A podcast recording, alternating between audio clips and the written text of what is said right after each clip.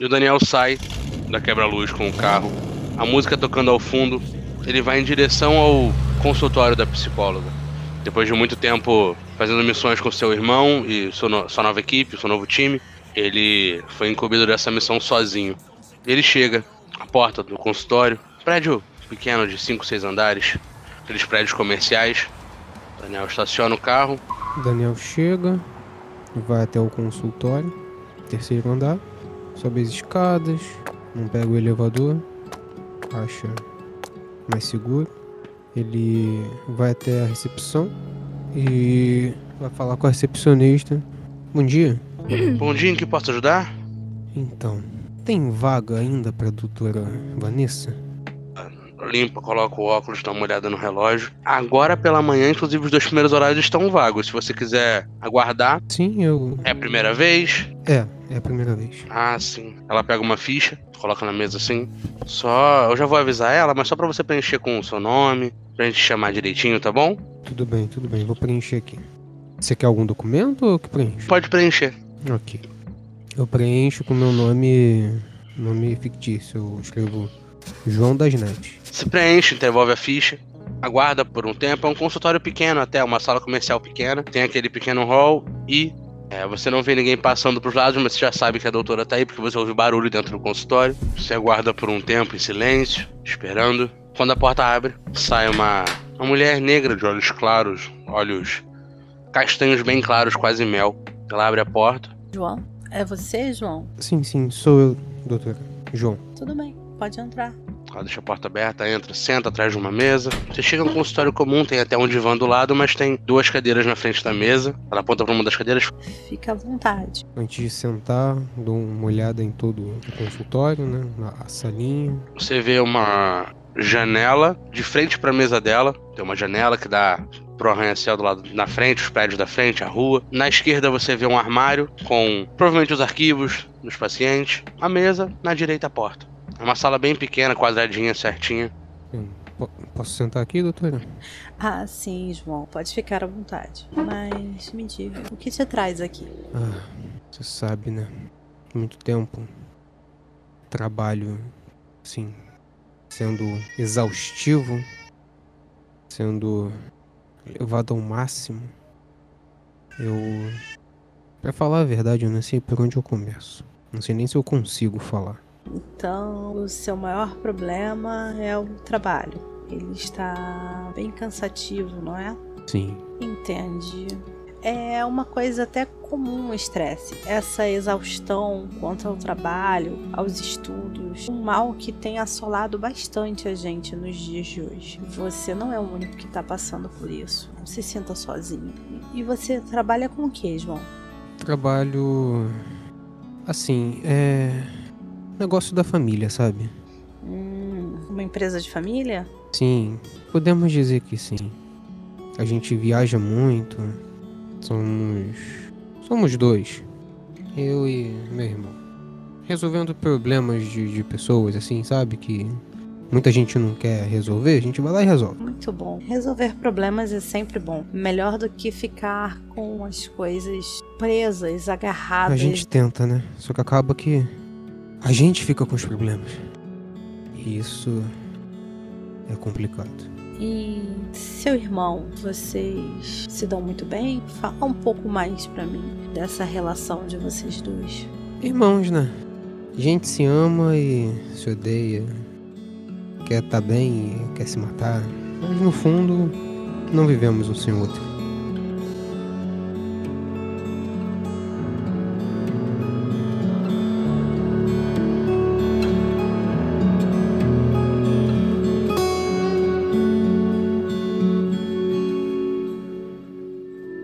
Você tá tentando se manter aí focado na investigação, mas é a primeira vez que você tá distante, né?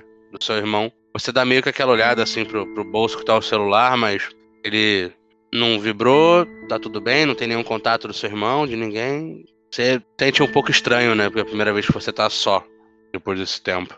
Mas nada que vai te atrapalhar. Hum, vocês têm um contato bem próximo. Sim, sim. É... Ele foi resolver um, um desses problemas, dessa vez ele foi sozinho. Mas ele sempre fala quando chega, Se precisa de algo, tô até achando estranho, mas eu vou terminar a nossa sessão aqui e aí. Depois eu ligo pra ele, não deve estar tá precisando de nada agora não. Ele foi acompanhado até com os outros ajudantes da empresa. E eu vim aqui hoje, né? Não era meu dia de folga nem nada, eu precisava só falar um pouquinho com alguém. Que bom que você me procurou. Sim, sim. Então, seu problema é mais o estresse no trabalho. Sim, estresse no trabalho. Acabo que começo a, sei lá, parece que vendo algumas coisas estranhas, talvez coisas que não eram para estar ali. Como que exatamente? Se eu contar, você não vai acreditar. Ela pega o caderno dela. Bom, eu, eu posso tentar. Eu já ouvi bastante coisa aqui nesse consultório. Mas eu acho que essas coisas sejam bem diferentes. Acredito que ninguém tenha falado algo assim, nem parecido. Fico até receoso de falar, sabe? Só tem eu e você aqui. Por uma questão de ética profissional, tudo aquilo que você fala para mim, enquanto meu paciente, é uma coisa que vai ficar entre a gente. Você pode confiar. Eu não revelo as conversas que eu tenho com os meus pacientes. Eu poderia até mesmo perder o meu direito de, de exercer a minha profissão. Não se preocupe com isso. Um ambiente seguro. Tem tempo que eu não sinto isso. Eu espero que aos poucos você possa sentir que aqui você pode falar sobre as coisas que te afligem, que você pode conversar sobre o que você quiser, que nada é bobo. Aquilo que é importante e está te incomodando é passivo de uma conversa, é algo que você deve trazer para terapia, para a gente tentar resolver. Você tem fé, doutor? Acredita em algo, sim? Sim, eu sou católica, devota de Santo Antônio, inclusive. Então a gente se entende. Também acredito em coisas. E ultimamente em outras coisas bem mais complicadas. Se existem coisas boas, também existem coisas ruins. Que já entendi. Mas realmente eu não sei como falar isso. No seu tempo, João. Vai pra trás, Douro coloca na mesa assim, um copo d'água, Fique à vontade. Eu levanto, cadeira, começo a andar um pouco de um lado para o outro, sendo um pouco mais difícil do que o Daniel talvez imaginaria que fosse. Chegar ali, falar com a doutora, talvez esteja, sendo bom para ele. Não sabe como exercer o trabalho ali dentro. Ele continua andando de um lado para o outro, pensa. Doutora, coisas muito estranhas estão acontecendo. Por aqui por perto, talvez longe. Não sei se a senhora ficou sabendo de alguma coisa. O mundo anda muito perigoso, então é de certa forma complicado. É tão difícil falar, eu nunca contei para outras pessoas sem ser fora a minha família sobre isso. E aí eu tenho esse receio de falar e as pessoas não acreditarem, mas aqui é um lugar seguro, né? E com a sua fé, senhora acredita no sobrenatural? Sim, eu acredito. Existem coisas entre nós: anjos, demônios, santos, Deus. A fé é movida pelo sobrenatural. É, doutora. O sobrenatural é real. Tudo é real. Nada é impossível. Ela dá uma notadinha assim. E muitas vezes quando você olha para esse sobrenatural, ele olha de volta para você. Isso por muitas vezes tem acontecido. E realmente aqui foi o único lugar no qual eu achei que talvez eu poderia falar sobre isso. Sentindo essa segurança. Tento proteger as pessoas, mas às vezes eu mesmo não estou protegido. Não sei se a senhora me entende. Entendo. A gente não pode ter o controle de tudo. É exatamente isso. Perder o controle das coisas. Não suporto. Ele senta de novo na cadeira, encosta, fecha os olhos, baixa. Morte de inocente, doutor. Eu tento manter tudo em ordem, mas nós não estamos conseguindo mais. Quando você fala nós, você está se referindo à sua família? Podemos dizer que sim. Doutora. Dá uma olhada assim para os lados. Fique tranquila. Eu não farei nada de ruim, pelo contrário, eu tento protegê-lo e proteger a todos contra essas forças além do nosso alcance. É bom falar isso para alguém e não receber como maluco. É, acho que não vou me alongar mais, vou ser direto. Uma das suas pacientes. Eu. Digamos que eu conheci ela. E qual seria? A Alessandra. Ela dá uma pirada funda, ela dá uma regalada nos olhos. Mas a Alessandra, ela, ela veio a óbito, não é isso? Ele abaixa a cabeça assim, como se uma culpa muito grande viesse. Uma culpa de impotência. De que não ter conseguido. Que isso tem. Não, não conseguiu impedir algo dessa forma. Sim, doutora. Ela veio a óbito. Meus pêsames. Ela era uma menina muito boa, mas ela parecia estar perdida. Eu sei. Mas eu queria muito, muito saber o que aconteceu. E eu preciso da sua ajuda. É, eu sei que isso vai muito além do seu trabalho e da sua ética. Em que eu posso ajudar?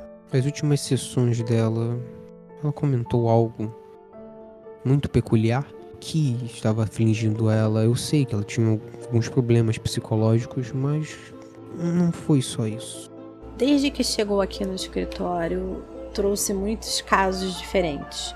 Coisas, como eu posso dizer, fora do comum. Ela acreditava estar acontecendo muitas coisas estranhas com ela, vendo determinadas coisas. Mas da maneira como ela falava, parecia verdade para ela. Ela realmente acreditava naquilo que ela estava dizendo. Sentia que algo a perseguia? Um momento, por favor. Claro. Levanta, vai no armário, umas fichas, volta. Bom, a, a primeira vez que ela apareceu aqui foi porque tinha umas noites que ela andava com medo. Parecia que estava ouvindo um pássaro, o assovio de um pássaro rodeando ela. E foi agravando com o tempo. Ela falou que viu alguém olhando ela através do espelho. E essa ave que perseguia ela, animais virando gente, umas coisas que não faziam sentido. Ninguém é seguido por um pássaro, animais não viram pessoas, mas eu podia ver que para ela aquilo era uma verdade. Doutora, como eu disse, nada é improvável, nada é impossível. E eu tô aqui para investigar e eu quero resolver isso. E eu sei que eu sou capaz, nós somos. Agradeço essas informações. Bom, doutor, já me esclareceu muita coisa. Isso não, não vai ficar assim, pode ter certeza. Vamos descobrir o que aconteceu.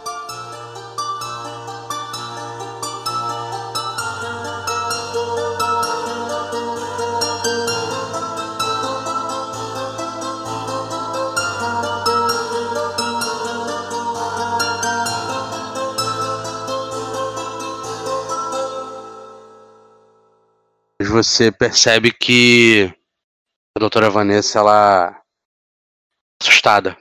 Do momento que ela encerra a conversa com você ali, ou trava ela enquanto você estava falando, como se ela não tivesse mais prestando atenção em você. Ela tá com um olhar travado frente, na reta. Doutora, tá tudo bem? Cena com a cabeça que não. Eu chego então perto da mesa, olho no fundo dos olhos dela. E aí eu digo, doutora, doutora, eu estou aqui e você pode contar comigo. Enquanto você se aproxima e fala, você vê no fundo dos olhos dela um reflexo da janela. Uma imagem, uma silhueta que você já conhece.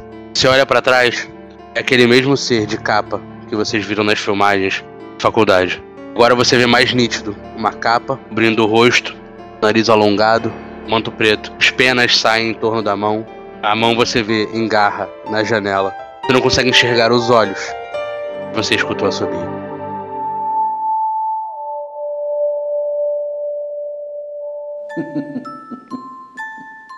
Você vê a pata dela começando a arranhar o vidro. Como quem quer transpassar o vidro. Aquela, aquele barulho de unha é, arrastando assim. Aquele som agudo ganhando janela você sente a janela começar a trincar. A doutora tá desesperada na sua frente. Não consegue falar. Doutora, doutora, fique calma. Deixa comigo. Eu vou mais próximo da janela e falo com a criatura. Você não vai conseguir.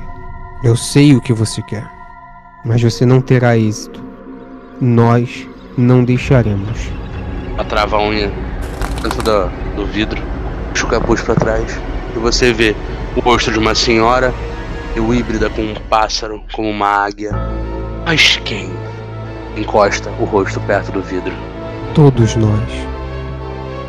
E você sabe quem é. Eu tô vendo você aqui. Hoje sim, mas já é o suficiente. Eu não tenho medo. Não vim aqui por você, então se puder dar licença, eu vim cobrar uma dívida. Eu olho para a doutora. Eu tô travado. Sinto muito. Não vou deixar. Hoje não. Assim seja, garoto. Lá, que tava com a unha cravada na janela. Puxa, os vidros trincam. Tilhaço pra tudo quanto é lado. Nisso que ela toca, você consegue se esquivar para trás. É, eu dou um, dou um pulo para trás com os braços cruzados na frente dos olhos. Talvez só para arranhar um pouco e não ferir minha vista e meu rosto. Lá, entra, coloca a primeira perna, entra na sala. Vamos, garoto, saia! E aí eu não saio, eu puxo, eu puxo de trás da minha jaqueta a minha arma. Eu falei, eu falei que não. Aponto para ela. Hoje não, criatura. Você dá um tiro, atravessa as pernas assim, vê que ela só sangrar um pouco, dá uma respirada funda. Vai ser do jeito difícil, né? Vai, vai ser do jeito difícil.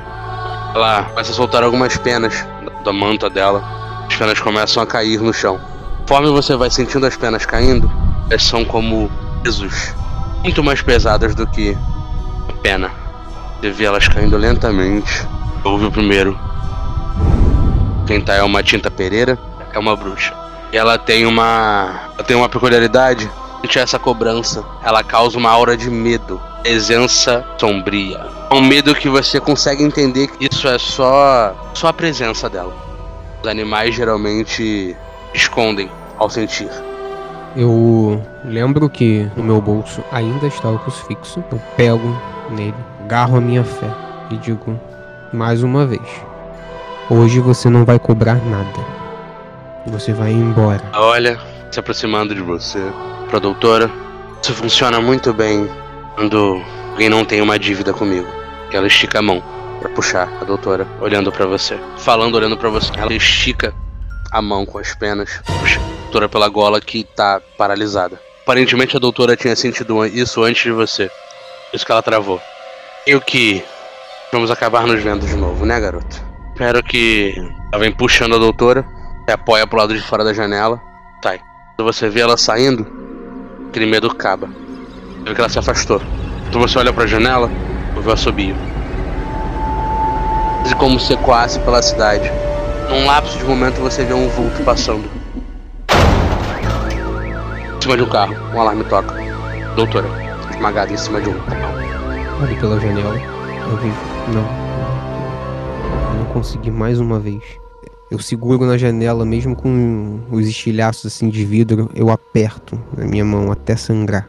Completamente arrasado com o que aconteceu. Eu pensei que iria salvar, mas eu não consegui. Mais uma vez, eu não consegui.